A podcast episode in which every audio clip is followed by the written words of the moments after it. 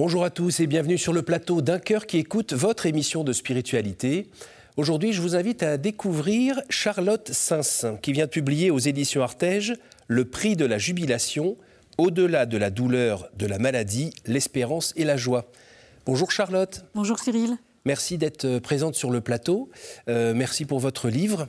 Euh, on va essayer pendant cette émission de peut-être entrevoir comment avec vous, on peut, euh, malgré euh, la douleur, malgré euh, la souffrance parfois vraiment pointue, on peut cheminer dans l'espérance et dans la joie avec le Christ. Juste avant d'en parler, je vous invite à nous lire un extrait de texte de votre choix. C'est un extrait de François Rabelais, Pantagruel, chapitre 8. Selon le sage Salomon, sagesse n'entre pas en âme malveillante, et que science sans conscience n'est que ruine de l'âme. Tu dois servir, aimer et craindre Dieu, et mettre en lui toutes tes pensées et tout ton espoir. Et par une foi nourrie de charité, tu dois être uni à lui, en sorte que tu n'en sois jamais séparé par le péché. Méfie-toi des abus du monde, ne prends pas à cœur les futilités, car cette vie est transitoire, mais la parole de Dieu demeure éternellement. Sois serviable pour tous tes proches et aime-les comme toi-même. Révère tes précepteurs, fuis la compagnie des gens à qui tu ne veux pas ressembler et ne reçois pas en vain les grâces que Dieu t'a données. Et quand tu t'apercevras que tu as acquis au loin tout le savoir humain, reviens vers moi afin que je te voie et que je te donne ma bénédiction avant de mourir. Oh, ça fait très très longtemps que je n'ai pas entendu ce texte. Euh, on dirait un petit décalque de deux, trois petites choses qu'on trouve dans l'Évangile ou dans la Bible, non? Exactement. C'est euh, euh, François Rabelais a, été moine euh, un, certain temps de sa vie. C'est évidemment pas un, père de l'Église, mais ce, passage condense un peu ce que doit être la vie du chrétien finalement, du baptisé. Et, et c'est j'y retrouve un peu le, programme, euh, le, programme de ma vie et de notre vie. Et, j'espère que euh, à l'heure de ma mort, c'est ce que j'aurais, c'est ce que j'aurais euh, vécu. voilà, ne pas recevoir, ne pas laisser passer la grâce de Dieu, aimer mon prochain. c'est voilà, je, trouve que ce texte est très, très simple euh, mais très parlant. À la lecture de votre livre, je me suis aussi passé la réflexion que dans le monde actuel, mais je pense aussi dans le monde passé, il y a beaucoup de sollicitations euh, qui font qu'on a autre chose à penser. Euh, ne serait-ce que de travailler, gagner sa vie, le soin des enfants ou des aînés, et que tout doucement ou par à coup, on peut s'éloigner des préoccupations de type chrétienne. Et en lisant votre livre, on a l'impression que, au contraire, vous avez compris et vous êtes attentive au fait que euh, on est chrétien pas une heure par semaine, mais 24 heures sur 24. en fait, tous les jours de Et à chaque fois, essayer de se remettre. Euh, en, fait, euh, on doit ordonner notre vie en fonction, en fonction de, cela, de notre foi. C'est le Christ au-dessus de tout. Euh, et, c'est valable euh, pour tous les choix que l'on fait. On doit, doit toujours avoir, enfin, j'essaye dans ma vie d'avoir toujours à l'esprit, mais est-ce que le choix que je pose là, maintenant, euh, est-ce que si le Christ, le Christ qui me regarde, est-ce que je vais rougir de honte devant lui? Et vouloir m'enfuir et me cacher comme Adam et Ève au Jardin d'Éden et qui découvrent leur nullité, euh, ou est-ce que, euh, est que je le sers, je sers sa gloire, et est-ce que j'agis pour le salut de mon âme? Euh, alors, alors c'est pas évident hein, au quotidien. Hein. effectivement, comme vous le dites, on a de nombreuses sollicitations qui nous font oublier cette nécessité mhm. de toujours avoir Dieu qui, enfin, de, toujours ordonner nos actions en vue de Dieu. Euh, ne serait-ce que par nos écrans, hein, les iPads, les téléphones, il y a toujours des notifications. Et puis on commence le chapelet, puis hop, une notification, et, et puis on y va, et ah, mais c'est une urgence, il faut tout de suite faire. Et, mhm. puis finalement, le chapelet, on n'y vient pas, et trois mhm. semaines après, on se rend compte qu'on a passé trois semaines sans prier. Mhm. voilà. Alors, la douleur que j'ai au quotidien, les douleurs qui sont, qui sont vraiment fortes et, violentes et qui ont euh, été, euh, qui, qui, qui, ont un peu bouleversé mon parcours. Euh, qui, n'est pas, n'est pas forcément celui de tout le monde. C'est-à-dire, évidemment, j'ai une scolarité, mais une scolarité avec énormément d'absence et, donc beaucoup de lacunes dans l'enseignement qu'il fallait rattraper par moi-même avec l'aide de mes parents. Et, puis ensuite une scolarité à, domicile. Euh, voilà, donc tout ça en fait, ce sont des petites choses qui se sont euh, pas imposées, mais qui naturellement sont arrivées et qui ont vite fait que j'ai vu que mes choix allaient être différents mhm. de ceux euh, de chacun d'entre nous. Voilà, donc c'est très vite, quand je suis arrivée au bac et que je me suis retrouvée aux urgences, et qu'il a fallu deux ans pour m'en remettre, euh, j'ai très vite compris que euh, eh bien, ma vie, ce ne serait pas euh, avoir une carrière, avoir un métier qui me plaît. Je, rêvais, comme tout le monde, j'avais une idée bien précise de ce que je voulais faire. Mais voilà, il y a eu un, renoncement à faire qui s'est imposé, pas sans difficulté. au prix de certains renoncements, mais ce sont ces renoncements et cette nécessité de respecter mon rythme, de respecter mon corps, qui font que peut-être par rapport à d'autres, euh, je, m'aperçois qu'il faut vraiment rester euh, centré sur Dieu.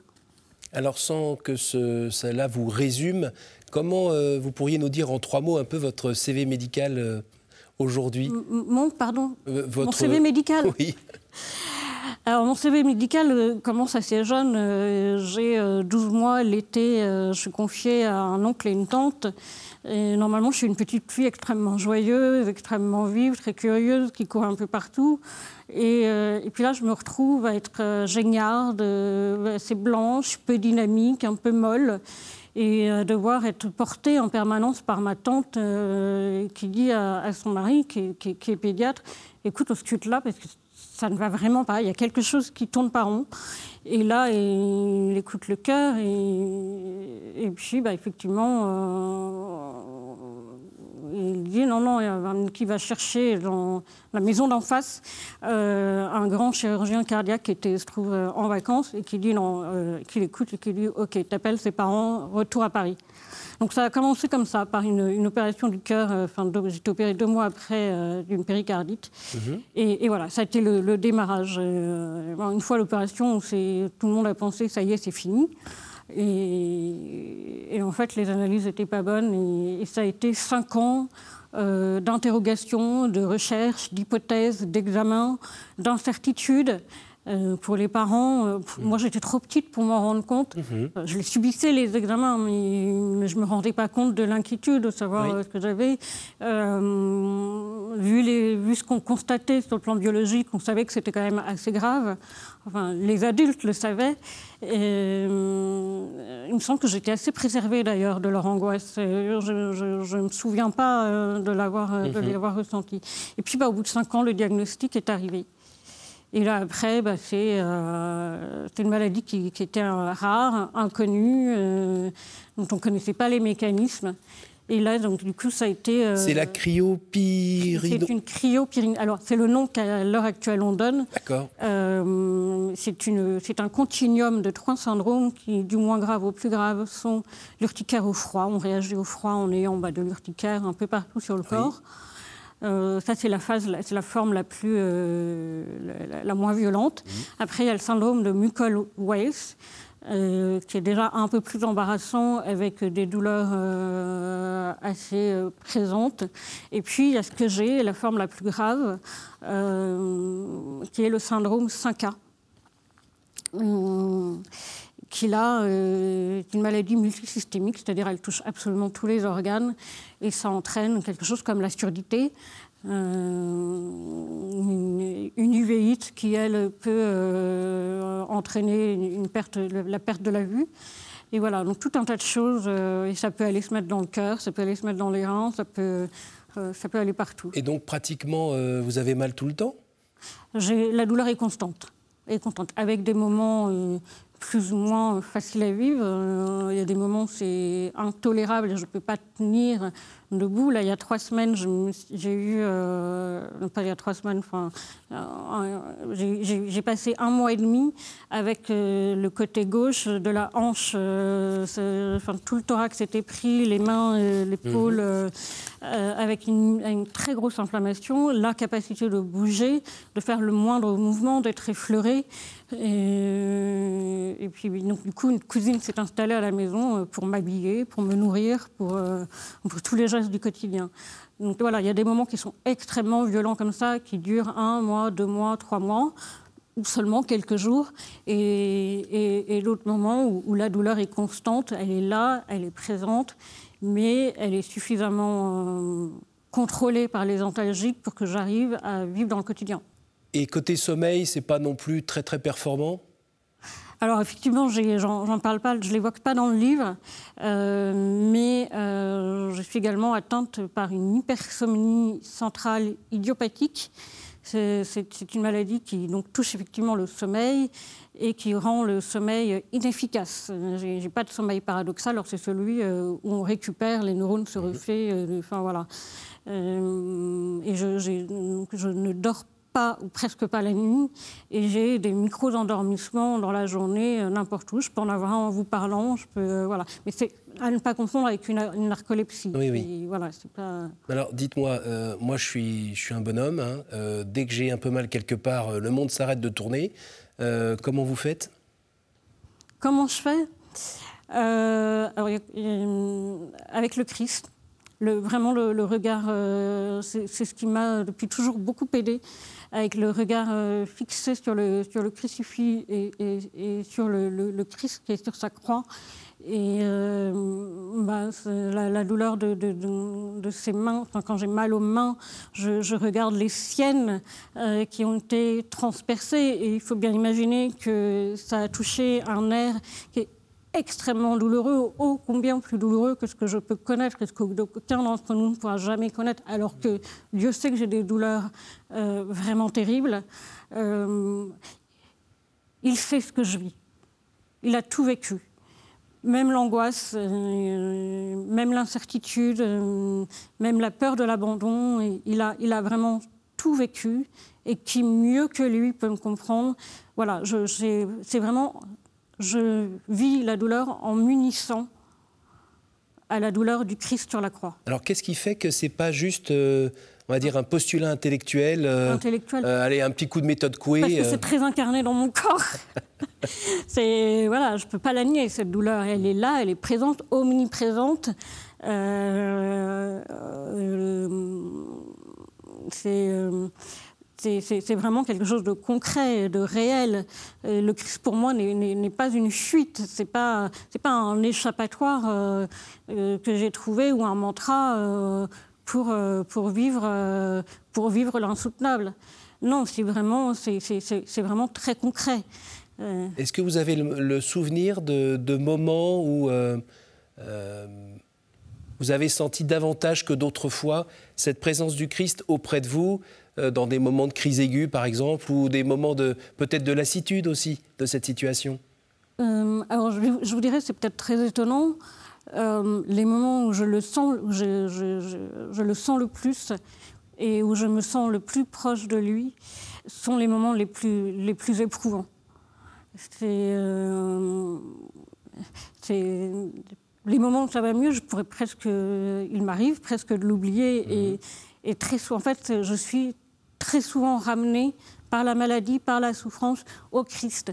C'est ce qu'on disait au début, tout me ramène, euh, tout me ramène euh, à, Dieu, au bon Dieu, et c'est vraiment euh, charnel en fait. C'est pas, pas une vue de l'esprit, c'est pas mon, mon, imaginaire. Mhm.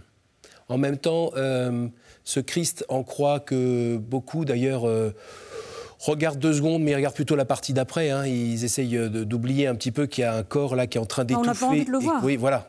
Mm. Et puis ils se disent, euh, ah bah, il y a le, petit Jésus qui court, celui qui fait des miracles. Puis après, quand il est ressuscité, mais le passage de la croix, mm. il y en a beaucoup qui l'oublient. Vous, vous l'avez ce passage de la croix? Vous l'avez, vous y participez un peu?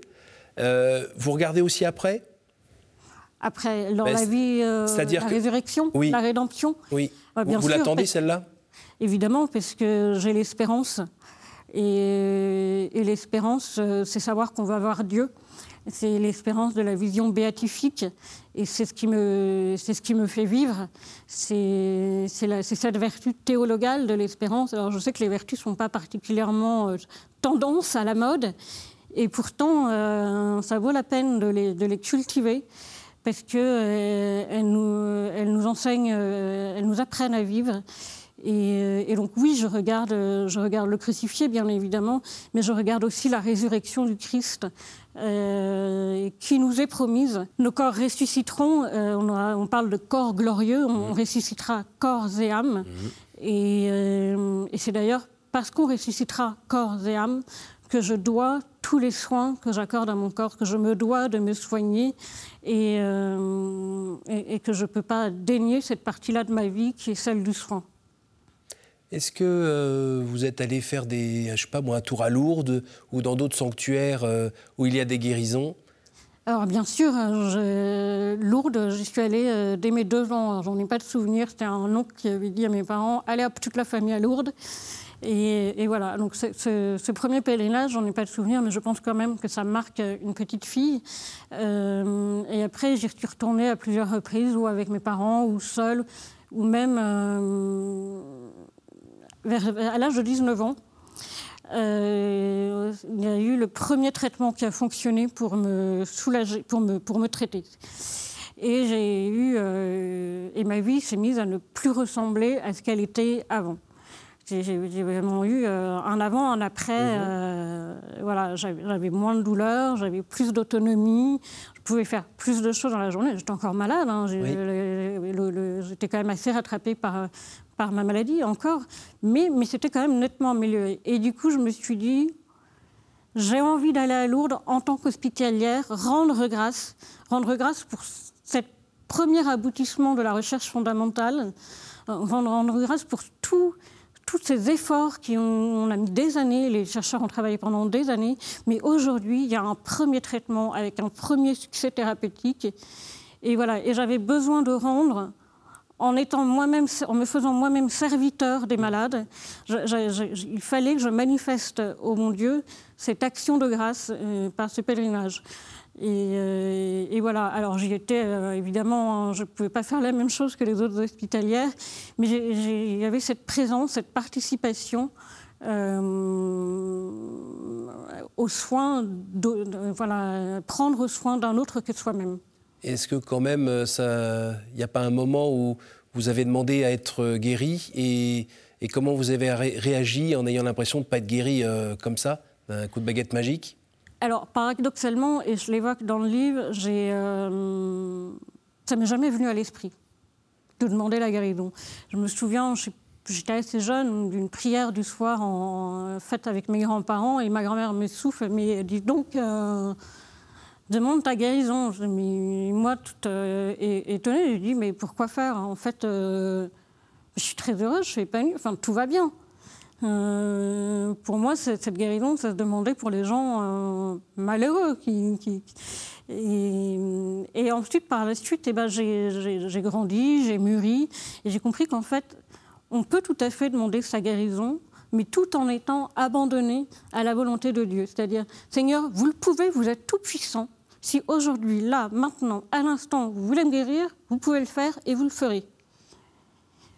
Vous le ferez, mais donc je, sais que je vous le demande parce que je sais que c'est en votre pouvoir, mais je sais, mais je me soumets entièrement à votre volonté. C'est le, le, que votre volonté soit faire du notre, Père qui est, qui est assez difficile à vivre. Moi, j'ai mis très longtemps à, comprendre cette phrase du Notre Père, que votre volonté soit faite. Et on n'aime pas ce mot soumission, mais, mais, mais pourtant, c'est a un sens très noble et très beau. Euh, que, la soumission, la, se, soumettre à son créateur, à celui qui est plus grand que soi et qui, et qui m'a créé.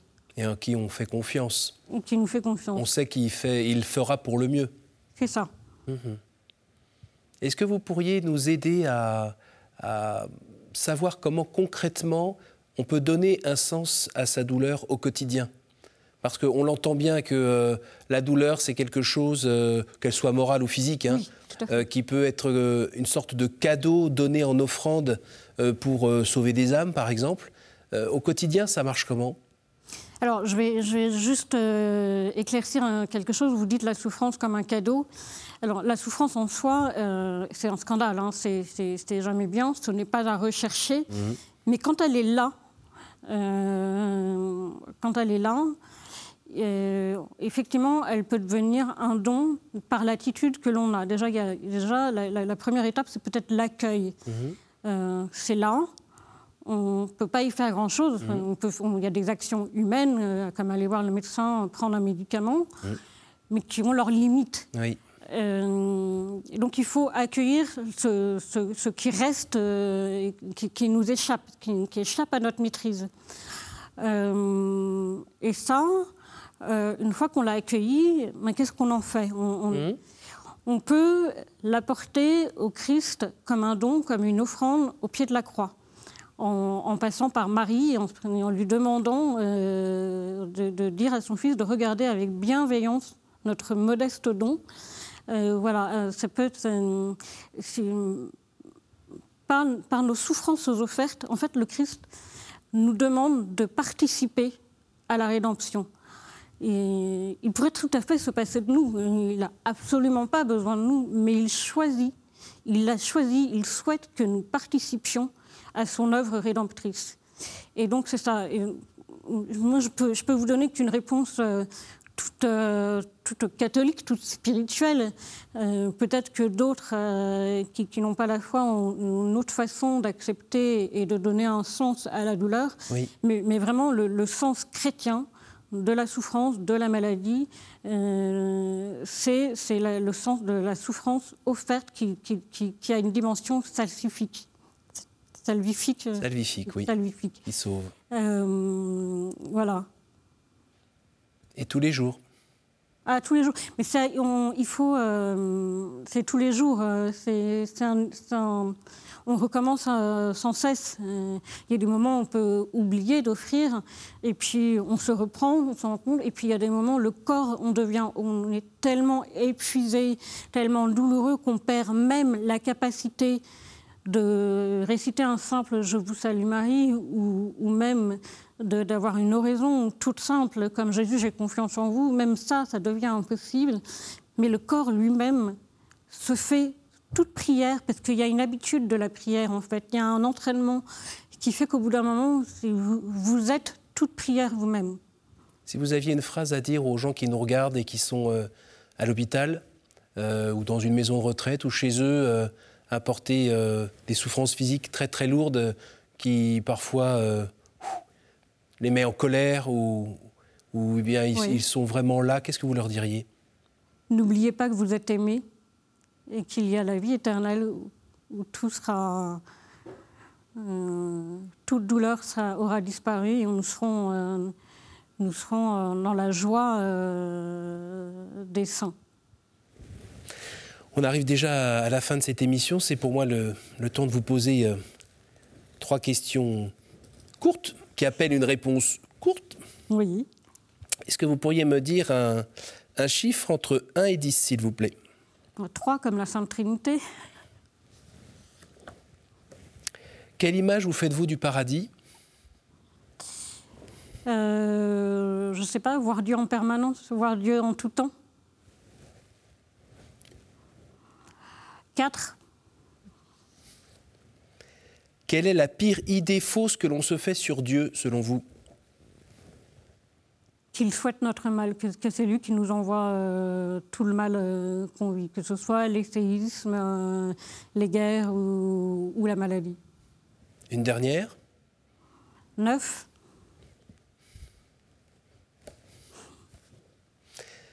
Au jour du jugement, qu'aimeriez-vous que Dieu vous dise? Tu m'as tant aimé. Merci beaucoup Charlotte. Merci d'être venue, merci pour ce partage, merci pour votre joie. Merci. Merci à vous tous euh, pour votre fidélité. Je vous rappelle le titre de ce livre, Le prix de la jubilation, au-delà de la douleur, de la maladie, l'espérance et la joie, paru aux éditions Artege. Vous pourrez retrouver cette émission sur notre site ktotv.com. Euh, merci donc à vous tous pour votre fidélité, ceux qui nous regardent à la télévision et ceux qui nous écoutent en podcast. Et moi, je vous dis avec toute l'équipe, à la semaine prochaine.